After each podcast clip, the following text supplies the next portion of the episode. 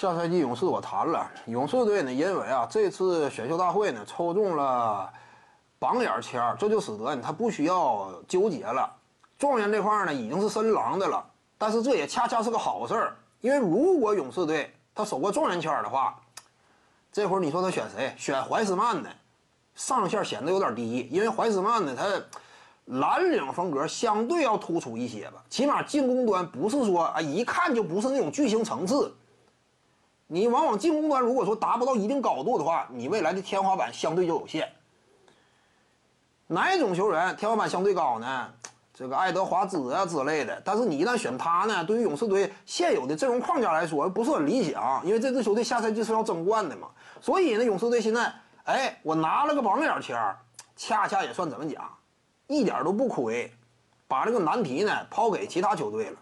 森林狼呢，因为他呀阵容当中有唐斯在，他不可能组建双塔，怀斯曼是一定留住的。至于说其他人他选谁，那不一定。但是怀斯曼肯定能够留给金州勇士。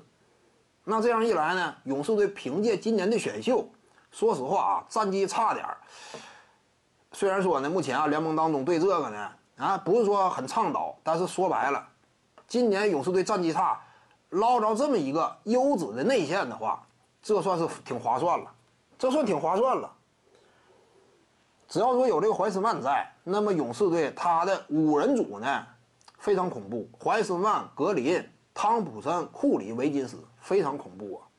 就这一套五人组啊，你就联盟当中其他哪支球队能够予以招架呀？人家光是球星身份的差不多就四个，还有一个呢，顶级天赋与潜力的内线新星，护框能力极强，臂展接近两米三，身高两米一六。与此同时呢，机动灵活。看没看到？呃，掘金队的波尔波尔啊，这个怀斯曼呢，他的移动速度啊，这样一种冲击力啊，跑起来这样一种敏捷性啊，不次，一点不次。别说个高，但是有换防能力，下快攻也是一把尖刀啊。你有这么一位在的话，解决老大问题了。就算说怀斯曼呢，中远投不是很精准，不要紧，因为勇士队大量打法当中呢，掩护的角色非常多。就说哪怕你不能投篮，但是因为这支球队有水花兄弟在，你只要能在进攻端扮演掩护的角色，足以了。他不是说所有人拉开一星四射嘛，不是这种打法。因此呢，这个怀斯曼呢，在勇士队内也是有作为，防守端呢充分发这个展现自身价值。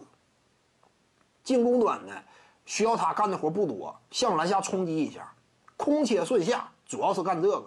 再加上呢，就是掩护够了。所以说未来呀，中远投能不能练出来？